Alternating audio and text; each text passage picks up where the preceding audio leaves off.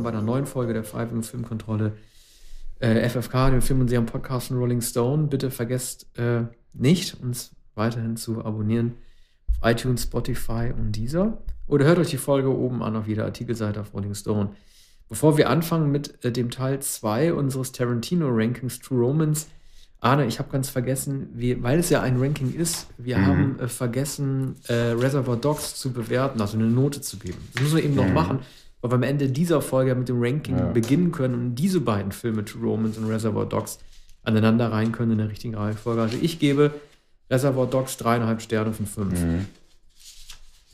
Ja, innerhalb der Arithmetik äh, bei Tarantino würde ich auch würde ich auch dreieinhalb sagen. Drei oder dreieinhalb. Ja. Ich überlege es mir noch, aber ja. für den Anfang drei. Für den ja. Anfang drei. Äh, bei diesem Film To Romance hat Tarantino das Drehbuch geschrieben, äh, direkt nach ähm, Reservoir Dogs. Deswegen gehen wir die Tarantino-Filme, bei denen er Regie geführt oder das Drehbuch geschrieben hat, chronologisch durch, zeitchronologisch ab 1992. Dieser Film fängt mit dem Elvis-Song an, Jailhouse Rock. Äh, Elvis war Anfang der 90er Jahre äh, nicht unbedingt en vogue. Und man sieht in diesem Film schon sehr viele äh, Inhalte oder Reminiszenzen an die Filmkultur äh, fremder Länder, wie es 1993 auch sehr, sehr un ungewöhnlich gewesen ist. Man lernt Christian Slater kennen, der sich mit der Frage rumplagen muss, wer eigentlich Sonny Chiba ist. Man muss sich das nochmal vergegenwärtigen. Heute ist es irgendwie ganz klar, dass man sich auf asiatische Kampfkulturen, äh, äh dass man auf asiatische Kampfkulturen referenziert, aber Kung Fu war Anfang der 90er Jahre out. Auch äh, Filme mit Bruce Lee hat man damals nicht mehr geguckt. Tarantino hat das sozusagen mit etabliert. Äh, später haben die Beastie Boys es in den Videos aufgegriffen, ab Mitte der 90er. Aber Kung Fu war damals nicht äh, Teil einer Popkultur. Er geht ja ins Kino, Christian Slater, und guckt sich da begeistert seine Kung Fu-Filme an. Mich hat es fast so ein bisschen an Travis Bickle erinnert, der äh, so diese Pornomanie hat und dann mal ins Pornokino gegangen ist. Und hat hier jemand, der total fanatisch gewesen ist mit den Stoffen, für die sich die Frauen, für die er sich interessiert, wiederum überhaupt nicht interessiert haben. Oder wie halt Patricia Arquette zu ihm sagt, you took a cab to see three Kung Fu Movies. Also er mhm. findet sowas ganz toll. Da hat Tarantino also schon den Nerdmann mit erschaffen mhm. Christian Slater, wie man ihn später auch kennenlernt. Ja, der Patricia Arquette, also Alabama Whitman, auch die eine Comic zeigt und Comic erklärt. Plattenladen, ja. glaube ich, führte ja einen Comic vor. Also das, das gesamte Universum Tarantinos ist in diesem Drehbuch schon angelegt. Ähm, ist etwas überbordend. Ähm, alle Motive klingen an. Martial Arts Filme natürlich, äh, Bruce Lee, die äh, Verweise auf Filme von John Woo, Comics, die Popmusik, äh, Elvis Presley. Ähm, es, ist, es wird ein Schauspielschüler oder ein angehender Schauspieler gezeigt. Mir fällt jetzt gerade der Name nicht ein. Der, das ist Michael Rappaport, ähm, der den angehenden Schauspieler äh, Ach, verkörpert. Ja. Also eine sehr bekannte, neben all den bekannten, jedenfalls später be bekannten und berühmten Schauspielern, ist einer, der ein Aspirant ist, Schauspieler zu werden. Und darum geht es auch, dass der nur einmal sagen muss, hey, du bist erwischt. Und dann sagt der, äh, äh, sagt der Agent, äh, du hast Talent, kannst kommen. Ne? Mhm. Ähm, das ist ein Thema. Die Drogen natürlich, der Drogendeal im, im Zentrum des Films und auch der Vater-Sohn-Konflikt ähm, mit Dennis Hopper als äh, Vater, Christian Slater und, und, Dennis Hopper. Ja, das ist ja im mhm. Grunde genommen perspektivisch gesehen für das, was in der Zukunft kommen würde, wahrscheinlich der bestbesetzte Film, an dem Tar Tarantino mitgearbeitet hat. Also viele, die danach erste Stars werden würden, hatten da vielleicht nicht erste, aber doch erste größere Auftritte, wie halt Brad Pitt als Kiffer. James Gandolfini, sechs Jahre später mit den Sopranos zum Star geworden, unterhält sich da mit dem Kiffer Brad Pitt. Ähm, man sieht äh, Samuel L. Jackson in einer Nebenrolle. Das Interessante ist, äh, viele der Stars, also die, die Hauptrollen dort spielen, wie Patricia Arquette oder Christian Slater, die wurden wenige Jahre später eigentlich zu Has-Beens, während die, die äh, sozusagen Not Yet Bins waren, also sprich Nebenrollen, dann später zu Stars wurden. Das ist eine interessante Umkehrung eigentlich von, von, von der Popularität, die ab 1993 dann mit den verschiedenen Figuren stattfinden würde. Ja, man muss vielleicht sagen und in Erinnerung rufen, ähm, welche äh, Schauspieler das in diesem Film sind. Christian Slater, der äh, später ähm, keine großen Rollen mehr gespielt hat nach wenigen Jahren als Star, der heute in einer Fernsehserie äh, erscheint, da immerhin noch in einer Hauptrolle. Ähm, hat, hat hier die gewichtigste Rolle, was man ähm, was etwas erstaunlich ist. Patricia Arquette als äh, Alabama. Ähm, da gab es äh, andere Vorstellungen von Tarantino, der als Drehbuchautor nicht das Sagen hatte, der Joan Cusack äh, für die Rolle wollte. Dann ähm, wollte sicher Tarantino, wollte auch der Regisseur Tony Scott äh, natürlich Dennis Hopper, der keine große Rolle hat als Vater, wie überhaupt fast sämtliche Auftritte eigentlich Cameos sind. Ne? Gary, Gary Oldman als Drexel Spivey, überspielt natürlich hemmungslos die, diesen kleinen Part. Val Kilmer als Mentor. Ähm, Brad Pitt als Floyd. Christopher Walken spielt natürlich ähm, ein äh, Gangster, der äh, Dennis Hopper gegenüber sitzt. Samuel Jackson haben wir schon gesagt, als Big Don. Michael Rappaport als Dick Ritchie. Uh, James Gandolfini als der Virgil. Der ja Gewalt hasst. Das hat er immer gesagt. Er hat bei den Sopranos schon verabscheut jemanden umbringen zu müssen oder mit der Pistole ja. zu schießen. Hier ist er so brutal zu sehen, wie er als äh, Tony Soprano niemals gewesen ist, indem er eine Frau, eine Frau verprügelt. Ja. Ne? Eine ausnahmslos äh, gewaltvolle Szene in seiner Filmografie, die das äh, gewesen ist. Gerade, aber gerade die Figur von Gary Oldman, wo du sie genannt hast, äh, da steckt auch viel von, von Tarantino drin, nämlich von dem Weißen, der gerne schwarz wäre. Mhm. Das hat der Tarantino auch mal gesagt. Er ist äh, in Los Angeles in einer Gegend aufgewachsen, wo er eigentlich fast nur äh, afroamerikanische Mitschüler gehabt hat, die ihn auch geprägt haben. Und in der überzogenen, pervertierten Form haben wir jetzt hier einen äh, weißen Mann in der Figur von Gary Oldman, der tatsächlich glaubt, er sei schwarz. Mhm. Ja, der auch nicht lange währt, denn er, er, wird dann erschossen von Slater. Und er hat äh, allerdings auch ein seltsames äh, linkes Auge, glaube ich, das äh, verquollen ist. Ja, ich, ähm, mm. die bekannteste Szene des Films ist ja der Dialog zwischen äh, dem Mafioso äh, Christopher Walken und dem Vater, dem Ex-Cop äh, Dennis Hopper, der, der so ein bisschen das Gute und das Schlechte von der Arbeit Tony Scotts und, und, und Tarantinos zeigt. Also ich glaube, dass Tarantino die Mafia so nicht gezeigt hätte, wenn er den Film selber gedreht hätte, wie Tony Scott das macht, weil die sehen auch so ein bisschen aus, so Mickey Blue Eyes mäßig oder so ein bisschen wie so eine Karikatur sehen viele der Mafia-Leute aus mit mm. ihren weißen mm. Schärpen und so weiter. Und viele sagen ja, dass die, dieser Dialog zwischen Hopper und Walken äh, die hohe Kunst des Drehbuchschreibens von Tarantino zu, nicht zum ersten Mal, aber doch noch mal stärker als Reservoir Dog schon gezeigt hat. Also so ganz kann ich das nicht nachvollziehen. Äh, unabhängig von, von der Spielstärke, die beide zeigen. Ich finde die, äh, den Schlagabtausch, den verbalen Schlagabtausch zwischen Hopper und Walken gut, aber die Pointe dieses Dialogs, die ist mir zu schlicht. Es geht ja, ja darum, dass äh, Hopper zu Walken sagt, dass alle Italiener, die von Sizilien kommen, so wie er es nennt, er nennt sie Nigger, von Niggern abstammen würden, mhm. weil es damals eine Einwanderung auf Sizilien gegeben hat. Das erzählt er äh, von A nach B. Er sagt, du stammst in Wirklichkeit von einem Neger mhm. ab, weil die alle damals mit euren Müttern geschlafen haben. Das ist, äh, mhm. äh, das kann man vom Aufbau her sagen, weil die beiden sich ja anlachen und äh, sich nie wirklich bedrohen, mit Ausnahme eines Schlags. Äh, das kann man so, so dramaturgisch aufbauend so machen. Aber die Pointe halt, die erklärt sich gar nicht, weil er sagt ja nur, die sind halt gekommen ja. auf die Insel und dann haben sie halt mit euch geschlafen. Ja. Das ist halt so ein bisschen doof äh, Walken sagt dann irgendwie den, den, den sehr schönen Satz, das ist der erste Mann seit 1984, den ich erschossen habe. Das ist halt ein klassischer, toller Tarantino-Satz, wenn man mhm. sowas, glaube ich, noch nie gehört hat. Dann wäscht er sich die Hände im Aquarium von Dennis Hopper. Aber äh, man darf eins nicht vergessen, wenn Tarantino Figuren konzipiert, die das Wort äh, Nigger benutzen, dann sind das entweder Schwarze, die das im Slang sich zueinander sagen, oder es sind Rassisten. Und Dennis Hopper ist ja in diesem Fall ein Rassist, der nicht nur äh, provozieren will, sondern wirklich äh, diese Gesinnung auch zeigt. Und das macht ihn dann nicht mehr zur Sympathiefigur. Ja, also bei dieser Begegnung ist ja eigentlich klar, äh, dass Hopper das nicht überleben kann.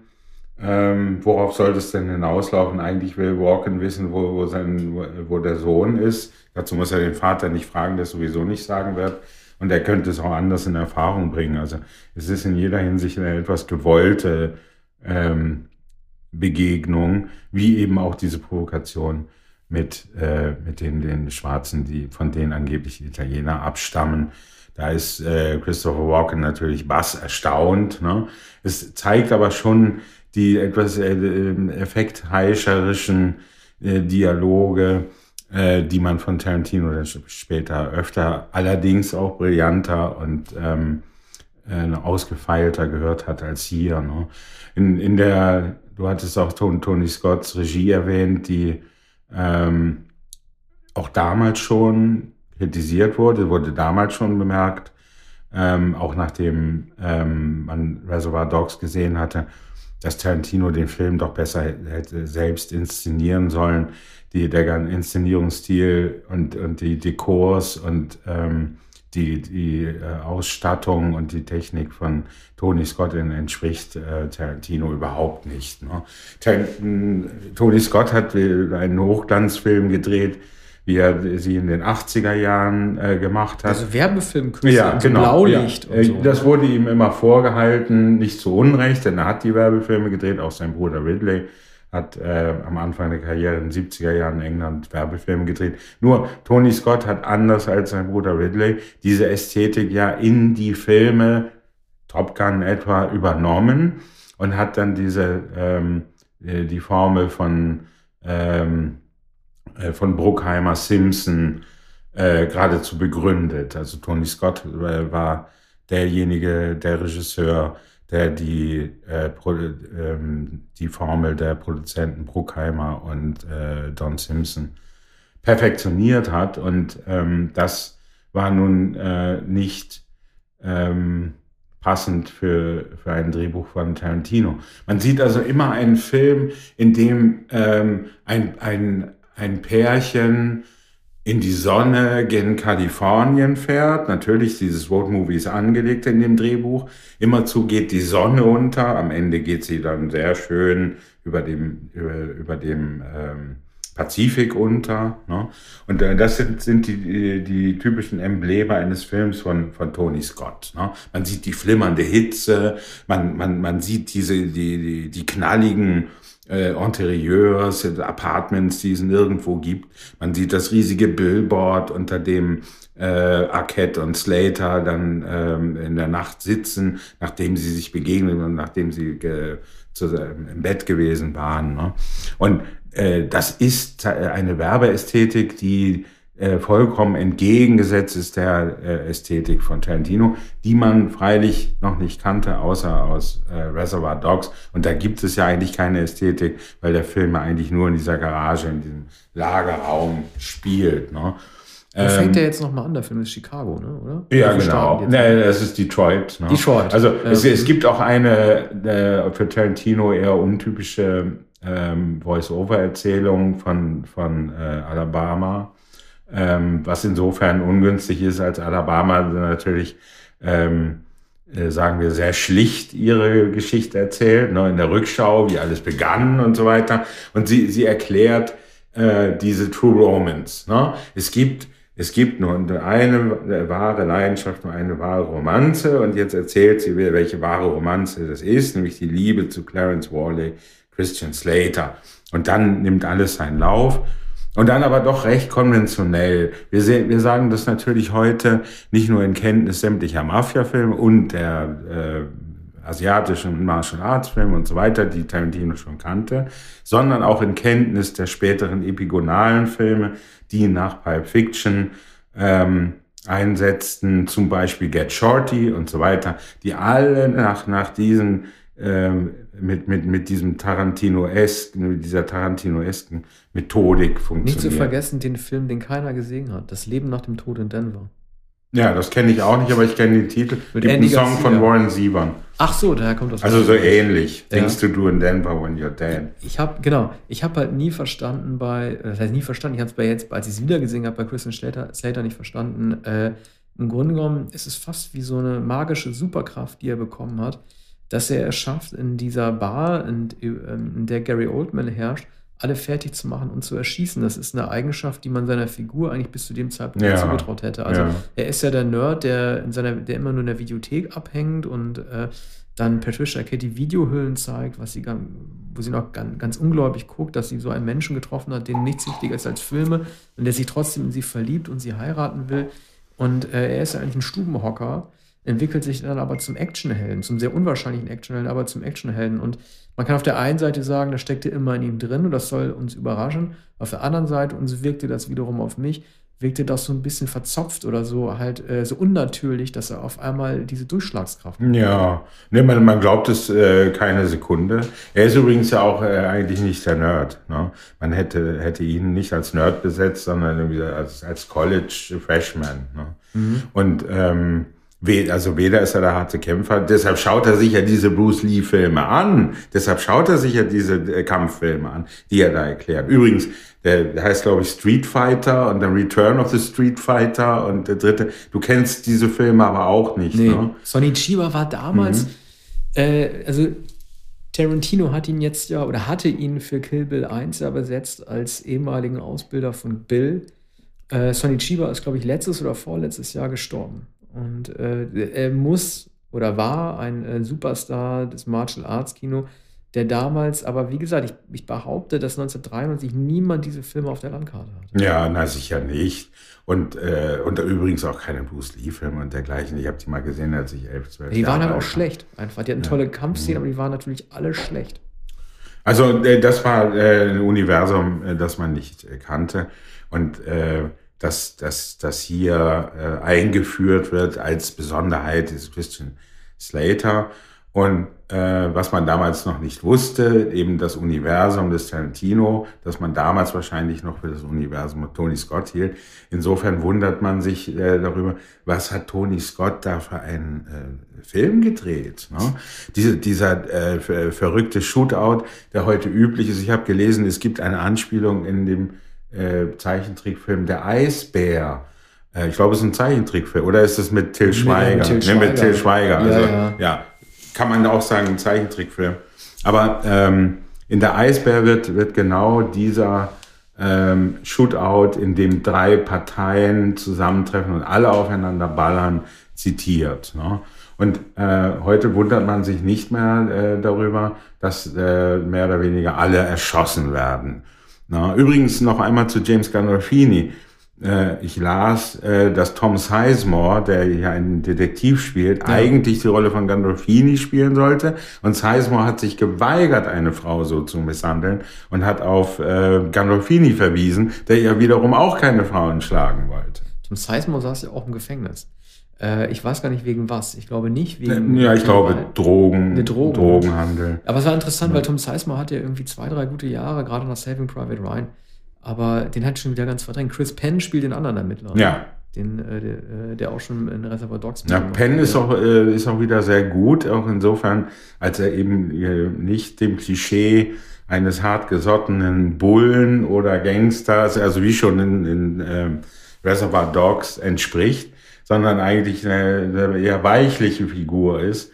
Ähm, leider wird, wird er am Ende dann äh, auch noch erwischt. Er überlebt noch lange, äh, also verhältnismäßig kurze Zeit natürlich, aber er, er steht noch und dann wird er doch am Ende ja. erschossen. Übrigens, und äh, das muss man hier, glaube ich, sagen, ähm, trotz Spoiler, die allermeisten, die sich für Tarantino äh, interessieren, man kann das ja auch nachlesen, wissen, dass der Film so angelegt war, dass Christian Slater am Ende stirbt und so wird es zunächst auch angedeutet und dann äh, sieht Arquette, ah, er atmet. Er hat zwar ein blutiges Auge, ne, aber er atmet. Und dann endet es sehr schön. Das ist fast ein Robert Town Ende. Wir haben ja kürzlich gesprochen über ähm, Tequila Sunrise und dieser Film endet eigentlich wie Tequila Sunrise dann äh, man sieht Arquette am Strand, dann setzt wieder die Voice-Over-Erzählung ein, was passierte, es ist ein kleines Kind, sie haben ein Kind bekommen und Christian Slater tobt mit dem Sohn über den Strand und da versinkt dann herrlich die Sonne. Aber das ist eben eigentlich kein äh, Tarantino-Film.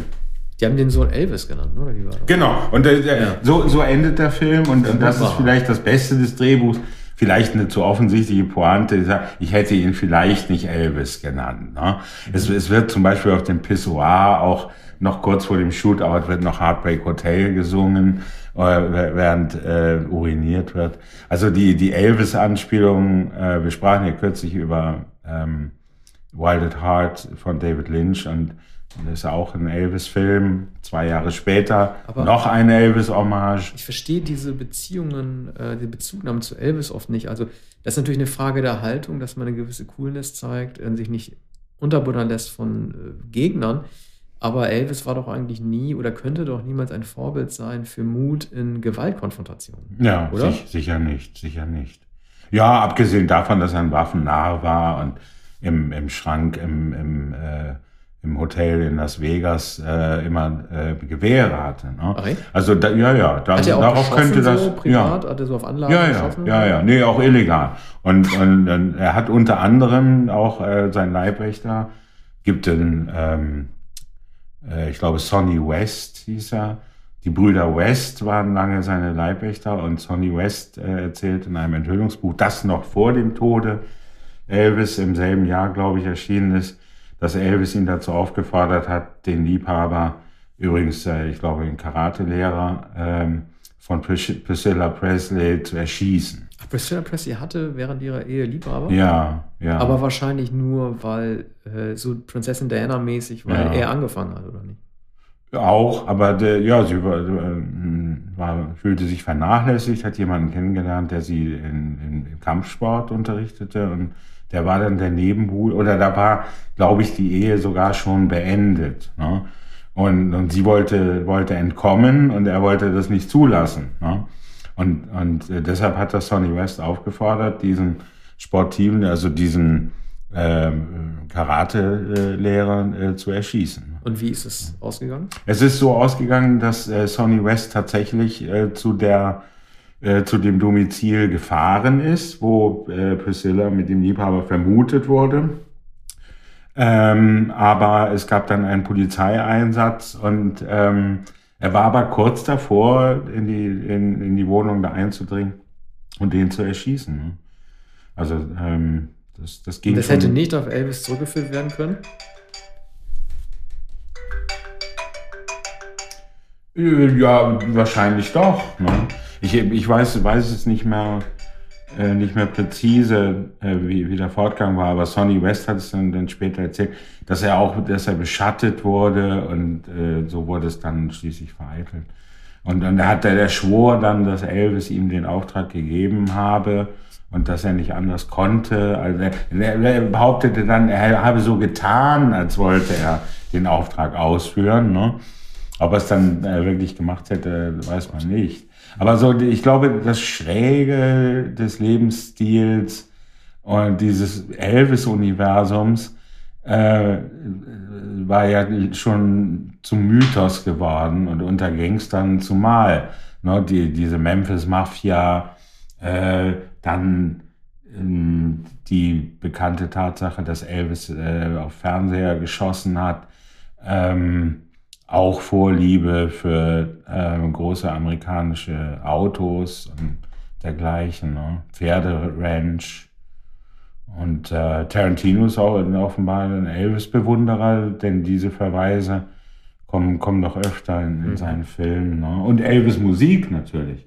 Heartbreak Hotel, Jailhouse Rock und zwar nicht die späten, aber äh, die Rebellensongs der, der 50er Jahre. Mhm. Übrigens äh, am Ende, nach dem, im, während des Abspanns, gibt es auch wie bei David Lynch äh, Chris Isaac. Der war der, der größte Filmmusiklieferant. Welchen Song hat er denn da? Äh, so, sowas ähnliches, ich habe den Titel vergessen, aber sowas ähnliches wie Blue Hotel läuft über dem Abspann. Ach toll. Ja, Chris Isaac. Ja, Blue äh, Hotel war der zweite von nur zwei großen Hits, die er gehabt hat. Ne? Ja, schon große Hits, aber viele, die so ungefähr so klingen mit diesem Hall ja. und, und, und äh, mit dieser Stimme, sodass man immer gleich weiß, ah, das ist Chris Isaac. Der dann ja als Schauspieler auch eine kleine Karriere gemacht hat. Ja, Nicht nur in Filmen von, Chris, äh, von äh, David Lynch. Silence of the Lambs war ja auch gut, seine Nebenrolle. Ja. Äh, ja, wir müssen den Film noch bewerten. Äh, ich gebe ihm drei Sterne von fünf. Also angesichts der, der Regie und ähm, der un, unglücklichen Inszenierung äh, würde ich sagen zweieinhalb. Das ist ein, ein Film, mit, mit, dem ich nicht sehr einverstanden bin. Das ist eigentlich eine Vorstudie auf die Filme äh, die dann kommen würden und die äh, ein Film, der nicht in der Hand Tarantinos lag, bei dem man aber auch merkt, dass er noch nicht Also, dass, dass seine Einfälle, dass sein Drehbuch nicht richtig durchgesetzt, nicht richtig realisiert wurde. Ne? Ja. Und, und innerhalb von kurzer Zeit er hat äh, ein so unerfahren. Achso, eines muss man noch sagen. Er hat das Drehbuch ähm, ähm, asynchron geschrieben. Also es war schon so angelegt, dass er die Zeit, dass er die Zeitsprünge von Pulp Fiction hier auch schon vorgesehen hatte. Und Tony Scott oder die, die Produzenten des Films, das Studio, haben es geändert in eine lineare Erzähl Erzählweise. Äh, wäre dieser Film anders erzählt und damit also komplizierter, so dass man wie bei Pulp Fiction immer drüber nachdenken müsste, äh, zu welcher, zu welchem Zeitpunkt das gerade stattfindet, oder eben auch in, der, ja, in Reservoir Dogs gibt es schon. Wie hätten die das denn?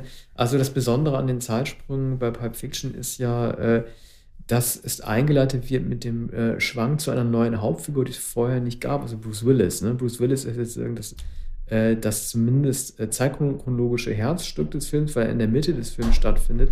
Später kommt dann nochmal der Schwenk zu äh, John Travolta, aber wie hätte man das denn äh, hier akzentuieren können? Also hätte man dann angefangen mit diesem Meeting am Ende, mit der Geldübergabe? Oder? Ja, mhm. ja, ja. Zum Beispiel. Also mhm. vom Ende her erzählt, ganz bestimmt. Mhm. Vielleicht nicht mit dem Shootout, aber mit, ähm, zumindest mit Kalifornien. Und dann äh, überhaupt erst der Schwenk an, an den Anfang, da sich äh, Alabama und Clarence kennenlernen. Ne? Also die, die, die Detroit-Episoden hätten eingewoben werden können und hätten dann auch nicht so große Macht.